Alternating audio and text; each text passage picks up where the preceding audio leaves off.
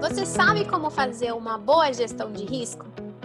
Se você já se deparou com aquela situação onde ocorrem muitos cancelamentos ou solicitação de flexibilização de contrato ao mesmo tempo, então precisa rever essa parte fundamental dos seus processos.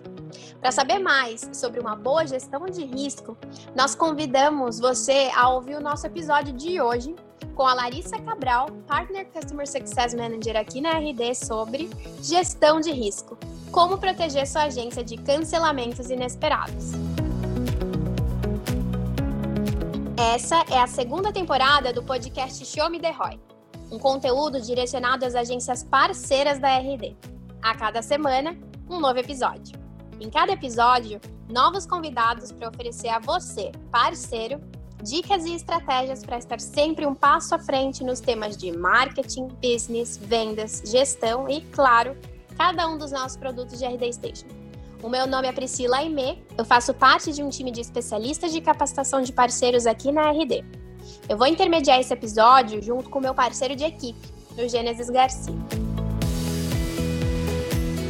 Lari, seja muito bem-vinda a mais um episódio do Show Me The Roy. Estamos super animados aqui para ouvir todas as tuas dicas, viu? Olá, obrigada, Pri. Obrigada pela oportunidade. Estou super contente de poder contribuir com, esse, com o ecossistema de parceiros da RD e acho que a gente vai ter uma conversa super produtiva.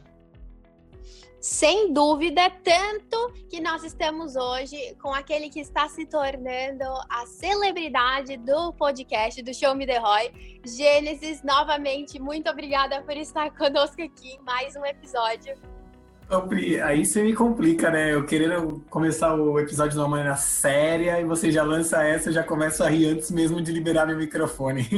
Mas é uma honra inenarrável estar aqui com vocês e estar aumentando minha autoridade perante os nossos parceiros. Sem dúvida. Bota autoridade aí, porém, vamos segurar um pouco a onda, porque hoje a autoridade mesmo é a Lari. E Lari, antes da gente começar a vir com as perguntas mais complicadas, a gente quer que você traga aquela informação um pouco mais geral para que a gente possa entender um pouco sobre o assunto. E é que a gente queria então que você explicasse é, por que, que é tão importante, principalmente no momento em que nós estamos, a gente fazer uma boa gestão de risco da nossa carteira de clientes. Então, é uma pergunta boa porque ela é super ampla e a gente pode destacar aí vários motivos da importância de trabalhar com gestão de risco. Né? A, a gente na RD tem uma visão da retenção com base na, nesse mercado SaaS, né? Mas ele se assemelha muito ao universo das agências, a forma como elas operam, a forma como elas monetizam. Então, eu acho super pertinente a agência que se prepara para falar disso, se prepara é, para quando isso acontece, né? Porque vai acontecer uma hora ou outra, né? Então, é, a gente está vivendo um contexto atípico, mas de modo geral, as agências elas passam por uma a, a, olham para a gestão de risco de uma forma meio reativa. Né? Ou então uh, vão se baseando uh, no, nos ciclos né, de contrato e acabam deixando essa gestão de risco um pouco, é, como eu comentei antes, mais reativa. E agora a gente está vendo o quanto é importante a agência ser mais estratégica na gestão do risco. E aí, respondendo a tua pergunta, né, o porquê que isso é tão importante.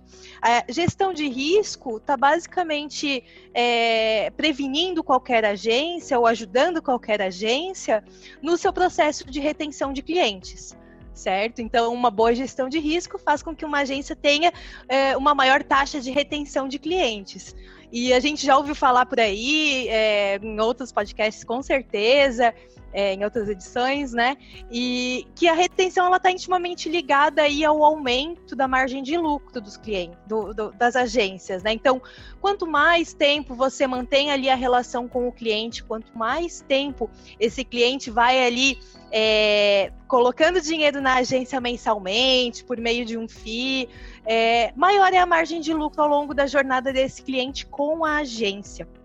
Então, investir em gestão de risco significa reter um cliente, significa aumentar a margem de lucro, significa também é, ter maior previsibilidade de receita. Né? Eu acho que esse é um, é um fator super importante para as agências é, que, que têm esse desafio mesmo, né? De ter um fluxo de caixa saudável, seja para poder investir mais no seu marketing, seja para poder crescer, né? Investir em em mais colaboradores, em capacitação, em estruturação. Então, ter essa previsibilidade, né, e não ficar sempre ali na, na corda bamba. A gente sabe que muitas agências têm esse desafio, acaba é, vendendo, a, é, é? vendendo almoço para pagar janta. Então, é, você ter uma boa gestão de risco também te ajuda nessa previsibilidade.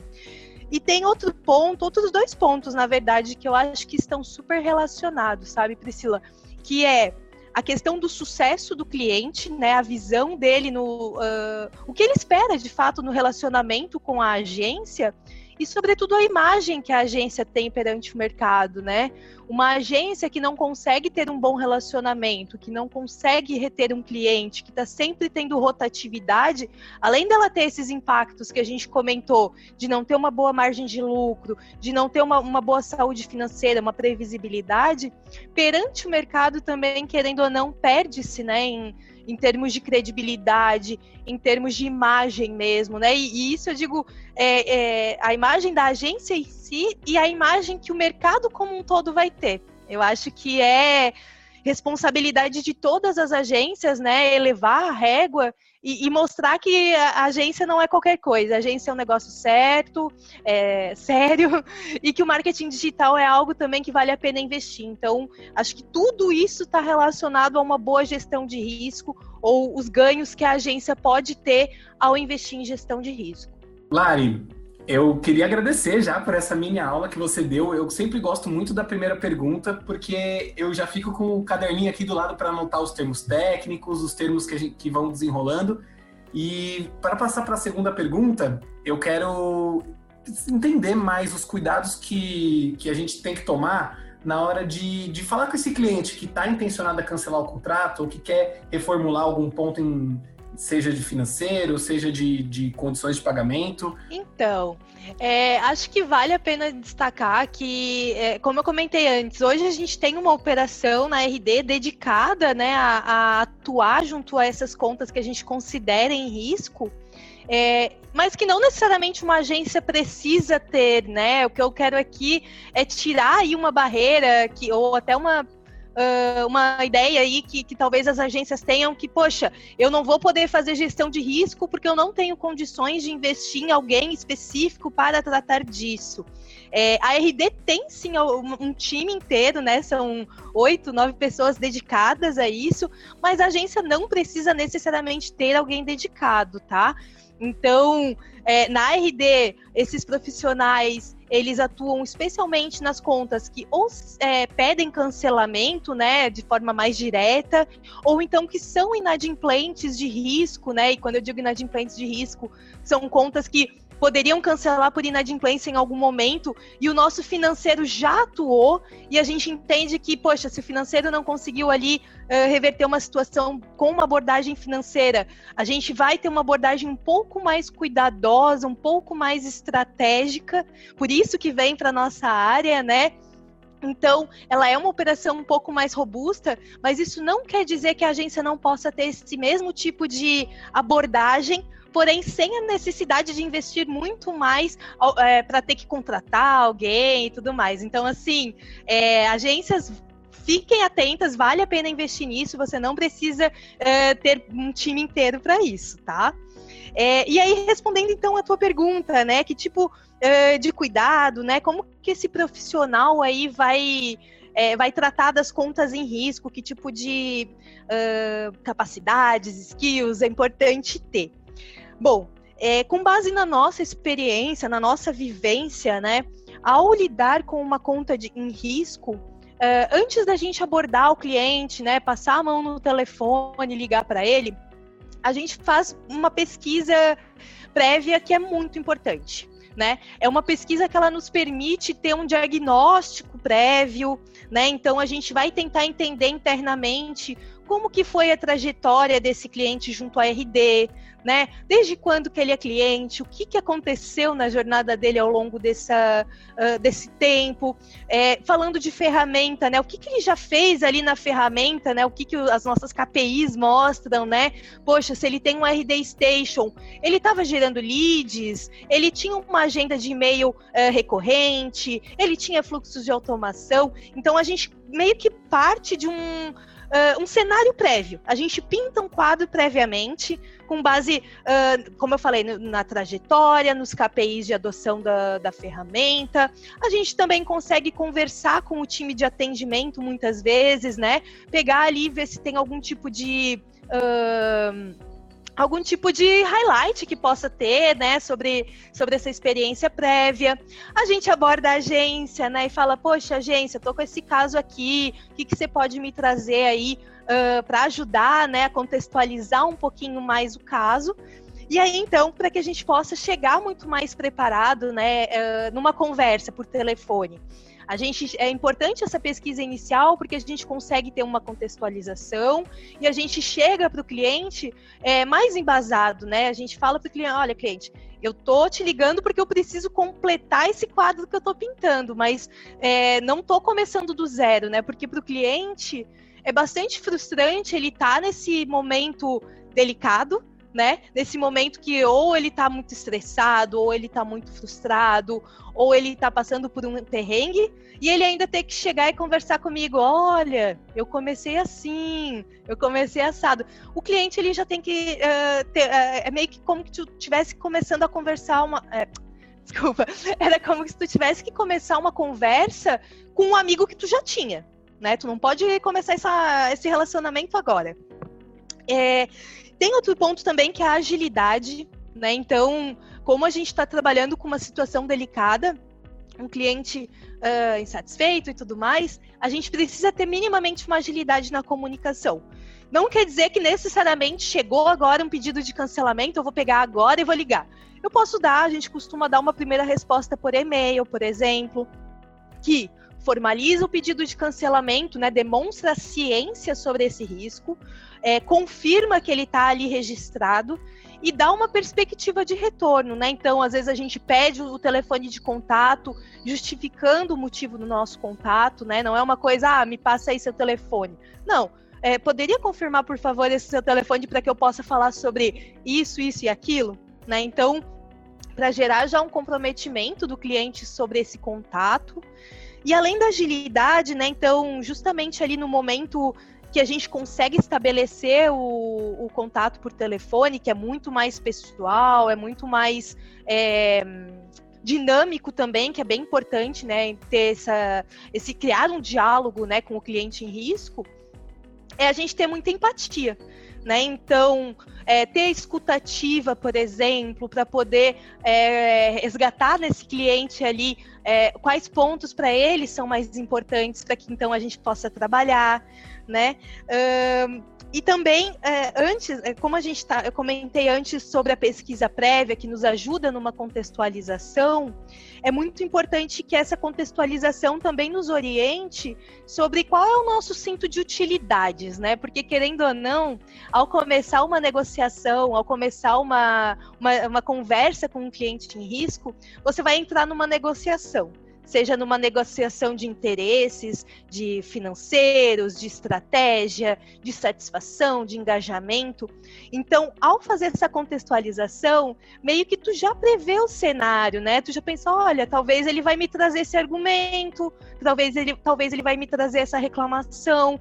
Então, ao tratar essa gestão de risco, já sabendo que tipo de contra-argumento tu vai levantar, ou é, que, que benefício tu vai poder apresentar para um cliente quando ele te passar determinada situação. Então, existe toda essa preparação que nos ajuda a, a, a tratar um cliente em risco da forma mais efetiva. Né? Então, é, são muitas coisas, eu acho que eu poderia responder essa pergunta, acho que o podcast inteiro, mas basicamente ter uma boa pesquisa, uma boa contextualização, uma boa preparação já ajuda no, no, na tratativa em si. né? E a tratativa em si é muita. Tem técnica, né? Então tem técnicas de. que a gente até bebe um pouco ali da técnicas de venda, por exemplo. Então, explorar perguntas abertas e perguntas fechadas de acordo com o seu objetivo. Né? Eu quero validar uma percepção, eu uso uma pergunta fechada. Eu quero aprofundar uma percepção, eu uso uma pergunta aberta né? Então, existem técnicas, existem feeling, existe é, competência soft skill e existe toda essa preparação que a gente precisa fazer para porque um cliente em risco é uma situação delicada, não dá para tratar de uma forma impessoal e despreparada, com certeza. Lari, perfeita a tua resposta. Acho que a gente pode encontrar é, várias frentes ali de trabalho em cima de tudo que você trouxe mas até entendi que muita, muitas das sugestões que você apresentou, elas estão ligadas a alguns comportamentos que vocês já identificaram dentro desses clientes que em um momento ou outro vão fazer um cancelamento, né? Até puxando um gancho com o que nós conversávamos antes da gente entrar no, no episódio de hoje, você começou a trazer um pouquinho de como se tornou o comportamento do nosso cliente, desse que vai cancelar, antes, é, no comecinho ali da pandemia, como tá agora isso, né? Como que eles estão mudando em termos de comportamento. E eu imagino que vocês também tenham vários outros comportamentos ali mapeados que demonstrem quando, que, quando uma pessoa está muito mais propensa a solicitar um cancelamento, uma flexibilização de contrato, enfim. Então, para resumir um pouco da minha pergunta, que eu imagino até que você vai conseguir responder em dois momentos, talvez o que eu queria entender é, é, como que tá, se você pode trazer aqui para todo mundo que está nos ouvindo, qual é esse comportamento, o que, que você vê, né, que aconteceu nesses últimos tempos, como era o comportamento do nosso parceiro até no começo da pandemia, como que ele está vendo isso tudo agora e como que está se dando essa relação de cancelamento. E claro, quais são os comportamentos que o nosso parceiro pode ficar atento em relação ao seu cliente para ele já pensar em algumas estratégias e alternativas que façam com que ele demonstre cada, cada vez mais valor, né, a ponto de conseguir reverter ali esse cancelamento ou até mesmo encontrar uma alternativa que fique bacana para os dois, sem necessariamente ser é, uma, é, um cancelamento de contrato mesmo, né? O que, que você acha que a gente pode fazer e o que, que você tem para nos explicar com relação ao comportamento do nosso cliente nos últimos tempos? Legal, Pri. Acho que é, é uma boa pergunta. Acho que dá para a gente realmente é, trabalhar com dois cenários, que é o cenário da, entre aspas, normalidade e o cenário do que a gente tem vivido aí nos últimos meses. Né? O cenário dos últimos meses, é, a gente percebeu um, uma, realmente uma mudança nesse comportamento que até então vinha vinha num padrão, né? Vinha com mais previsibilidade, vinha com mais eu sei, tipo assim, ah, eu sei o que está acontecendo. Né? Então eu sei quais, quais é, recursos eu tenho que utilizar, eu sei mais ou menos o que esperar desse pedido de cancelamento. O que a gente percebeu, né? Aqui eu vou dar um pouco de visão pessoal mesmo. O que a gente percebeu é que num primeiro momento, né, ali da pandemia, muitos clientes e muitas agências é, nos procuraram porque levaram um susto, né? Então foi meio que assim, ah, levei um susto, tô na dúvida sobre o que fazer, me dá uma ajudinha aqui. Porque eu, com uma perspectiva até quase, não, não sei se é otimista, mas assim, com uma perspectiva de futuro, de continuidade e tudo mais. Né? Então, a gente conseguia atuar ali de uma forma mais pontual e tudo mais. Agora, é, o susto passou, né? E a gente está lidando com uma situação difícil mesmo, uma situação em que aquelas, aqueles clientes né, que tiveram negócios inicialmente impactados ali uh, no comecinho de março, por exemplo, e que passou março, passou abril, não se adaptou, não conseguiu fazer nenhum tipo de movimento para dar continuidade né, ao projeto de, de marketing digital e tudo mais, agora eles já estão chegando num cenário que é tipo, olha, realmente não deu certo, eu não tenho perspe perspectiva, é, e eu não tenho mais condições de continuar. Então, eu percebo agora uma situação um pouco mais complicada e que é resultado desse histórico todo, né? Tá sendo um pouco mais difícil trabalhar. E é uma situação assim de realmente empresas, e aí eu não falo só do marketing digital, né? Eu falo de negócio como um todo, né? Então, aqueles negócios que, como eu falei, não conseguiram se adaptar, não pensaram num caminho, numa forma de fazer com que o serviço deles ou o produto deles chegasse ao público final de outra forma, né? Não, não se adaptaram ao universo digital, não se adaptaram à nova realidade a gente vai ter muito mais dificuldade agora, né? Então, é, eu percebi essas duas mudanças de comportamento. É, não acho que todas elas sejam, não acho que é irreversível, né? A gente, a gente falei antes do nosso time, né? O nosso time se chama Fênix e não é à toa. A gente acredita aí é, no poder de, de ressurgir, né? De, de reerguer e de repensar e tudo mais. Então, é, acho que há caminhos e a gente está aqui para ajudar os parceiros nisso, né? E é muito legal reforçar isso porque a gente muitas vezes, quando está imerso numa realidade, né, é, a gente fica muito apegado às limitações dessa realidade. Né? Aqueles paradigmas que a gente acredita como verdades absolutas e que muitas vezes são barreiras para a gente pensar de forma inovadora, pensar fora da caixinha. E a gente não, não está, o nosso time não está na área de Customer Success à toa. A gente está ali porque a gente tem uma abordagem estratégica, a gente tem uma visão de negócio, e é justamente isso que a gente busca contribuir com os parceiros e com o cliente, né? De trazer essa luz no fim do túnel, essa forma de olhar diferente, tá? E, e falando de modo geral, né, sobre. E aí, vindo nessa segunda abordagem, né, que não é abordagem agora nessa visão uh, Covid, visão pandemia, uma visão mais geral, né? A, agência que, que trabalha e que investe em prevenção é com certeza aquela que vai ter que investir muito menos em reversão e gestão de risco, né? Porque o cliente ele não acorda num dia e fala, hum, vou cancelar o meu inbound marketing, vou cancelar o meu RD Station e vou demitir a minha agência. Não é assim. É, a gente comenta né, na área de sucesso do cliente que a, a, sementinha do cancelamento, a sementinha do churn, ela é plantada muito antes. Então, existem fatores preventivos e preditivos que a agência pode investir para conseguir uh, levantar uma bandeirinha vermelha quando for o caso. Né? Então, um cliente que ele está desengajado com o projeto, ele não aparece nas reuniões, ele não dá feedback sobre o relatório que você apresenta mensalmente, ele não participa da aprovação de conteúdo ou de materiais que são é, produzidos.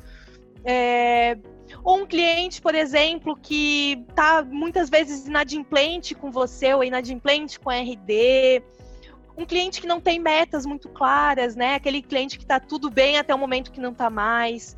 Então existem várias, vários recursos preventivos que a agência pode sim abraçar é, para tentar uh, dar um passo adiante do, desse movimento do cliente, né? Eu acho que vale a gente lembrar uh, o checklist do risco. A gente produziu, uh, se eu não me engano, foi no finalzinho do ano passado ou eu tô meio doida. Mas a gente produziu, né, para os parceiros recentemente é, esse checklist do risco, que é uma ferramenta, um instrumento super bacana que a agência pode é, realizar, né? Ele é um, um é, ele é dividido por áreas, né? Então, em relação o que, que a gente pode estar atento na área de vendas para prevenir risco, o que, que a gente pode estar atento na área de atendimento para prevenir risco, o que, que a gente pode estar atento no projeto de inbound marketing em si que pode ser um indicador de risco, e a agência pode usar esse instrumento de forma recorrente no dia a dia para então ter uma visão preditiva. Eu acho que é super importante a gente ter sim uma visão para esse momento, que ele é mega desafiador e a gente já entendeu que ele não é só o agora, a gente entende que ele vai aí essa, essa situação ela vai perdurar por algum tempo ainda, mas é preciso pensar uh, na operação e na saúde da agência como um todo, numa visão de longo prazo. Então, a, a mensagem que eu quero dar é olhar para a gestão de risco e olhar para a retenção de uma forma muito mais estratégica e muito mais perene. Eu estou amando essas respostas aqui. Meu, meu caderno de anotação já vai já tá por acabar.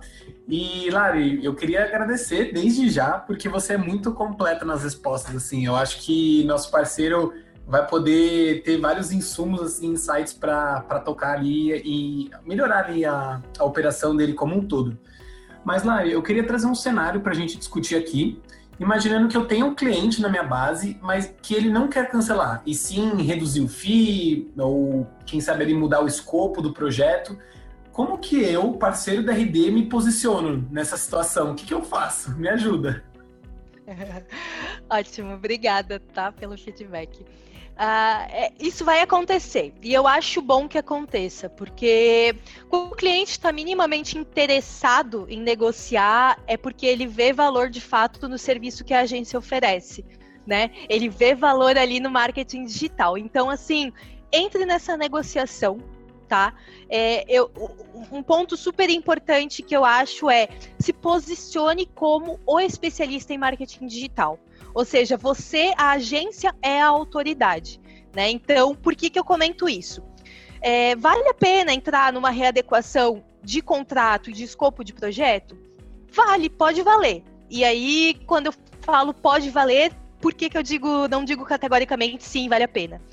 É, é importante nesse momento de readequar uh, você voltar e, e perguntar para o cliente, né? E aí também, novamente, reforçar a sua autoridade como especialista em marketing digital, qual que é o objetivo dele nesse momento, né? Porque uh, o objetivo ele pode ter mudado, né?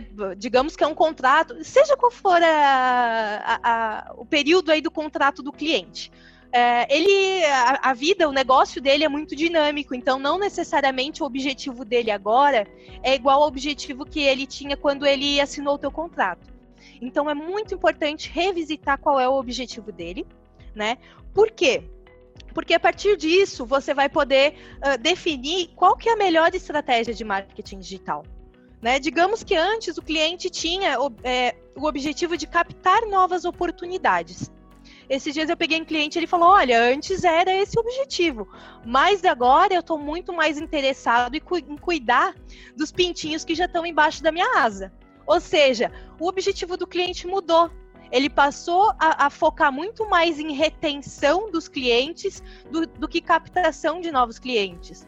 Por quê? Porque o cliente conhece o segmento que ele atua e ele sabe que não era um segmento em que é, teria novas oportunidades de forma tão recorrente, num volume tão alto que valeria a pena focar aqui.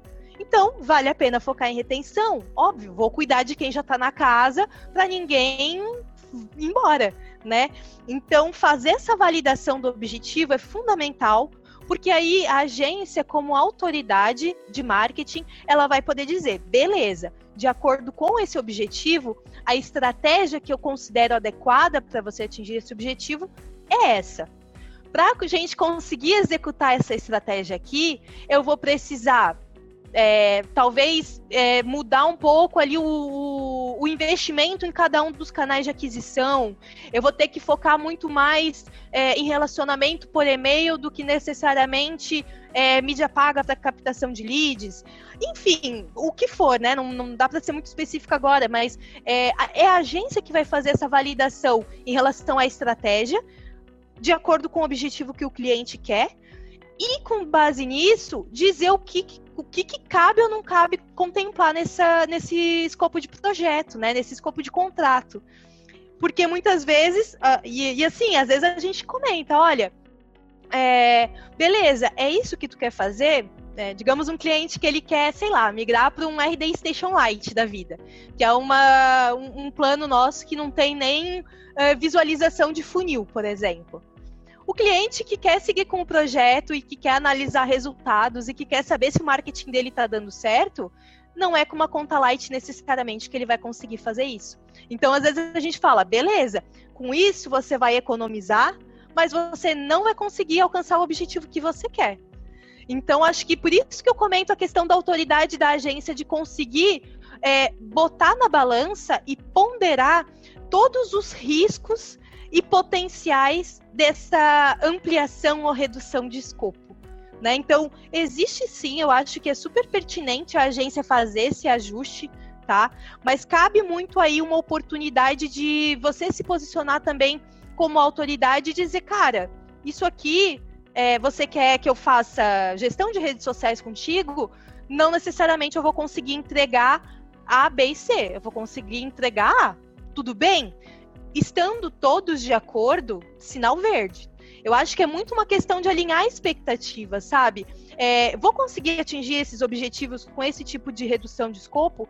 Talvez não, então eu vou ter que adequar ao meu objetivo.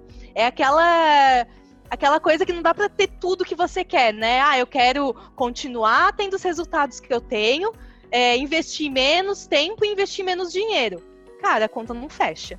Então, é, cabe à agência fazer realmente essa ponderação de risco, de potencial, né? De incentivar também a visão de longo prazo. Eu acho que a gente está aí no calor da hora, tá tá rolando muita coisa que, que no, no tomada pela emoção, o cliente vai é, querer cortar tudo que pode, mas isso pode implicar num impacto para ele, né? E, e, é isso, eu acho que ponderando riscos, ponderando potencial, fazendo conexão entre objetivo e estratégia e alinhando expectativa, beleza, bora adequar contrato e, e refazer esse, esse projeto de inbound marketing. Show, Lari. Inclusive, enquanto você estava falando, você já começou a responder vários pontos até que eu estava pensando, tá, como que a gente faz isso? Como que a gente faz aquilo outro? E teve um apenas que eu ainda fiquei com dúvida, que eu imagino que o pessoal que também está nos ouvindo sinta em algum momento, que é quando a gente começa a partir para execução, né? E principalmente para organização disso tudo dentro de casa, dentro da agência. Então, você já selecionou ali algumas das pessoas que vão ficar responsáveis por trabalhar em cima de, desses, desses clientes que estão solicitando cancelamento uma flexibilização. É, mas em termos até de estrutura, como que a gente consegue é, garantir algo que nos mostre meio que em real time quais são aqueles clientes que estão com um risco um pouco maior de cancelamento. A gente já faz algo assim na RD e se a gente faz, quais são as ações que a gente geralmente realiza que nos ajudam a acompanhar mais de perto essas pessoas que vão precisar de um auxílio até mais próximo, né, nos próximos dias. É, bom, a, a prevenção, é, como eu comentei antes, sobre a atuação de gestão do risco, é claro que aqui na RD a gente tem uma realidade, que a gente tem ferramentas, que a gente tem KPIs específicos e tudo mais, e a agência vai ter a sua realidade. Então, vale. É, a minha sugestão para as agências é se inspirem nesse cenário mas não se limitem a ele, né? Adaptem aqui as sugestões e as considerações para a realidade de vocês. É, mas falando de KPIs, por exemplo, né? A gente aqui consegue ter uma. Um dos grandes indicadores de possível risco é a gente ter o tal do Health Score, né? Que é a saúde da conta. Então, a gente consegue, o nosso Health Score é com base no uso e na adoção do RD Station, que é o nosso principal produto, né? Uh, e quando a gente tem ali, a gente tem os KPIs que para nós são mais importantes, né? Então, a gente sabe que gerar leads é importante, a gente sabe que mandar e-mail é importante, a gente sabe que ter um fluxo de automação são, são ações importantes. Então, quando nesse somatório é, a gente percebe um baixo engajamento e isso reflete num health score mais baixo, isso levanta para nós a bandeirinha vermelha, tá? É, tem outro ponto também que é a própria e como que eu acho que isso pode ser adaptado, né, para a realidade do cliente, complementando até.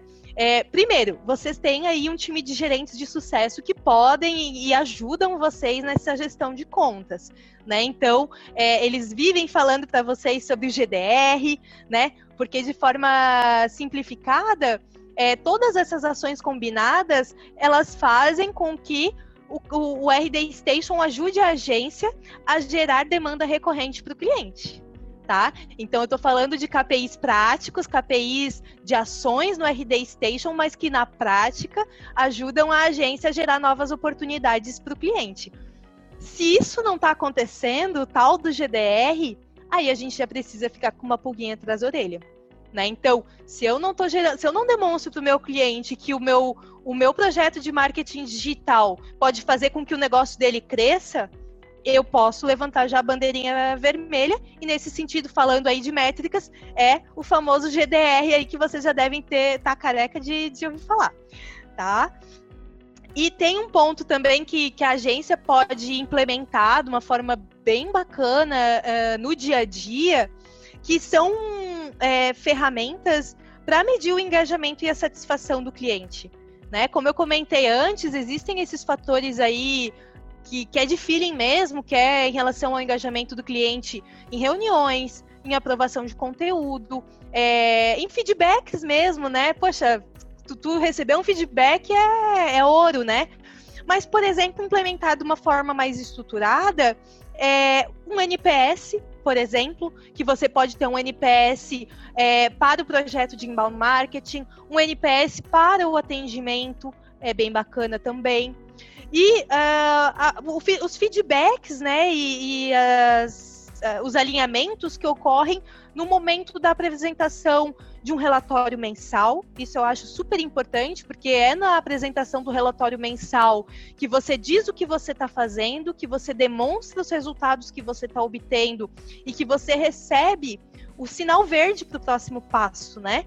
Então, um cliente que não participa da reunião de apresentação de relatório, ou que não te dá um feedback sobre isso, ou que não, sei lá, não é apático, é, é, é delicado. É, é, acho que é um sinal vermelho também. E também outra atividade que eu acho super bacana para a agência implementar e que pode sim ajudar a identificar riscos é a realização da RD, RTS, né, que é a revisão trimestral de sucesso. Então, uh, ela traz uma visão mais, mais ampla né, dos, dos resultados do projeto de marketing digital como um todo. Ela traz uma análise mais clara sobre a eficiência do funil que, que a agência de marketing está tentando consolidar.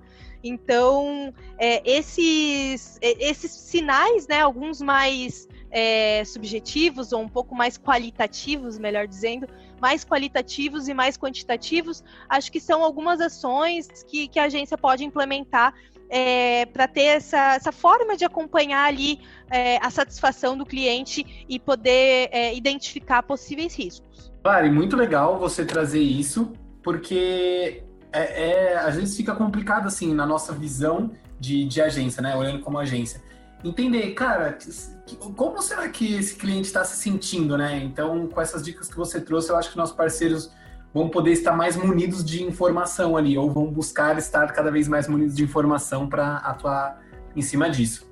E aí, para a gente encaminhar para o desfecho desse episódio, Lari, é, eu queria entender com você o papel do gestor no meio disso tudo. Como que um gestor da área de atendimento deve preparar o time para identificar e atuar nesses casos de possível churn? Maravilha. Gestor é super relevante. Primeiro, uh, que eu acho, eu acho que ele tem uma visão, ele precisa ter não vou dizer dois papéis, mas assim, ele pode atuar primeiro de uma forma mais macro, ao ter uma visão mais analítica e mais estratégica e de longo prazo, de acordo com os riscos que ele identifica. O que, que eu quero dizer com isso? É, imagina que ao longo de um período determinado, digamos, sei lá, ao longo de três meses, a agência teve três pedidos de cancelamento que foram em decorrência de uma insatisfação é, de atendimento, né? Poxa, você como gestor, você deve trazer isso internamente como fonte de, de uh, subsídio para melhoria na sua agência né? Poxa, entender um pouquinho melhor o que, que aconteceu de, de insatisfação em relação ao atendimento, né? Ah, foi uma questão de do cliente não estar tá muito alinhado em relação a quais são os canais de atendimento que a agência é, faz, né? Essa interação com o cliente. Ela, ela achou que o atendimento ia ser por WhatsApp e na verdade é por e-mail, por exemplo né? Ou então, não, foi uma questão realmente de comportamento, né? Ah, não, é, a, a, o cliente ficou chateado porque um atendimento foi sei lá, foi meio grosso com ele, não sei, foi, tiveram uma conversa meio acalorada. Tudo isso, tudo que é informação a respeito de, de cancelamento, é informação de, de melhoria. Né? Então, às vezes, o gestor pode identificar que há um atrito em algum processo, né? um handoff entre vendas e atendimento, por exemplo. Né? Tudo isso o gestor deve uh, colher para implementar melhorias na, na sua operação, no seu negócio como um todo. tá? E tem outro ponto que o gestor, né, e ali mais falando de um perfil de líder mesmo, né?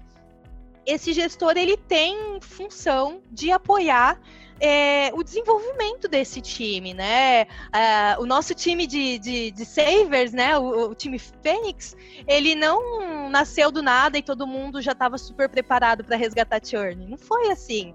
A gente está o tempo todo se aprimorando, né? Seja em soft skill, seja em hard skill, para fazer cada vez melhor. Então, poxa, por que não é, é, nos rituais de gestão, por exemplo, né, reuniões de equipe, reuniões mensais, one on one, reunião diária, aproveitar para trazer esse assunto, levantar quais são as demandas, quais são as necessidades do time, né? Às vezes o time, por exemplo, não se sente muito confortável em negociações poxa, como será que eu posso ajudar o meu time então? Será que a gente. O que a gente faz agora no, no time de savers, por exemplo, que eu recomendo muito que as agências façam, são os roleplays, né? Que são aquelas simulações. Toda segunda e quinta-feira a gente faz roleplay sobre alguma situação nossa do cotidiano. Né? Então, se o meu time não se sente muito confortável para negociação, eu vou armar aqui uma, uh, um calendário de roleplay para que a gente possa trabalhar uma situação do dia a dia, porque assim, é, o time precisa entender que é uma situação de. é uma ação, uh, um treinamento voltado ao desenvolvimento. Então precisa ser um ambiente seguro. É, todo mundo precisa se sentir à vontade, né, para poder errar. Agora é o momento de errar enquanto você está fazendo isso internamente, para que depois você possa fazer isso com, mais, com excelência né, perante o cliente. Então, é, aproveitar esses, esses momentos, é, esses rituais de gestão, estabelecer novos, novas atividades, um novo calendário, se for o caso, né, de treinamentos, né? Então, poxa, é, fazendo um paralelo com a nossa realidade, precisamos ter mais informação sobre concorrentes, né? Então, uh, a gente está buscando internamente formas de ter mais informação e, e ter mais uh, papas, na, papas na língua, não, mas ter mais na ponta da língua no momento que a gente precisar falar sobre concorrentes com os nossos clientes, né? Por que não, então, treinar a sua equipe para poder falar sobre Uh, como valorizar mais o projeto de inbound marketing caso em algum momento seja questionado sobre isso né? Ou então boas práticas, quer ver uma coisa bem simples? Boas práticas de redação de e-mail. Como que eu posso gerar mais engajamento por e-mail para poder agendar uma reunião, por exemplo? É, a gente precisa, o gestor nesse caso, ele tem um papel de liderança, ele tem um papel de capacitar, de empoderar o time, e, e ele só vai ter isso de forma mais assertiva ouvindo o time, né? Não dá para a gente achar que a gente sabe tudo, né? Então, ouça a sua operação, revise processos quando necessário, estabeleça uma, uma, uma agenda de capacitação quando necessário. E, e se for o caso, né? A gente sabe que muitas agências são enxutas. Identifique na sua equipe alguém que possa ser o seu braço direito nesse aspecto, né? Então você pode ter, por exemplo, na sua agência, um braço de capacitação assim como vocês são, né? A gente tem também uma área de Customer Success Enablement. A agência pode ter alguém que vai ser, poxa, aquela pessoa que tem mais facilidade para facilitar treinamentos, para facilitar é, momentos de, de desenvolvimento mesmo, que daí possa desonerar, né, ali o, o, o líder, o gestor, o, muitas vezes é o dono da empresa, da agência, no caso, para que seja esse braço direito e possa uh, seguir conduzindo né, o processo, para que não seja também algo pontual. Eu acho que às vezes aqui a gente corre o risco de fazer agora alguma ação para ajudar na gestão de risco, mas que isso não vai ser uma coisa recorrente e perene na realidade da agência. Eu acho que deve ser. Por isso que eu digo que é importante a gente buscar alguém aí, um braço direito que possa ajudar nesse sentido. Perfeito, Lari. Sem dúvida, a gente tem várias é, liçõezinhas e tarefas de casa para fazer depois de escutar esse podcast. E eu queria aproveitar o momento para agradecer a tua participação, agradecer todos os conteúdos e informações que você nos trouxe hoje. Sem dúvida, tem muito que a gente pode fazer para melhorar ainda mais os nossos processos, principalmente quando a gente fala no quesito cancelamento ou então flexibilização de contrato. E hum, várias ideias das que você trouxe hoje a gente já pode começar a aplicar hoje mesmo. Então, muito obrigada pelo conteúdo e por ter participado do episódio de hoje com a gente. Imagina, obrigada a vocês pelo espaço. Eu espero realmente que as, as dicas e, e as reflexões né, ajudem as agências é, não só a passar por esse momento, mas principalmente para implementarem mudanças estruturais. Com certeza. E vou aproveitar o momento também para agradecer a participação do G. G, novamente, muito obrigada pelas perguntas e por tudo que você agregou hoje, foi ótimo. Obrigado você, Pri. É muito legal ouvir pessoas que manjam muito do que fazem e a gente saber que quando nossos parceiros implementarem isso nas agências deles, eles vão ter resultados maravilhosos. Para encerrar, nós deixamos aqui um convite para você que está aí do outro lado nos escutando, para que você participe conosco dos próximos episódios, compartilhando a sua dúvida ou sugestão de tema que vocês, vocês querem ouvir aqui nos próximos episódios. É, então, nos envie o seu, o seu direct através do nosso Instagram de parceiros, o rd.partners. E fica também o nosso agradecimento por nos acompanhar e estar conosco até agora. E nós nos encontramos nos próximos episódios do Show Me The Roy. Até lá. Tchau, tchau. Tchau, tchau.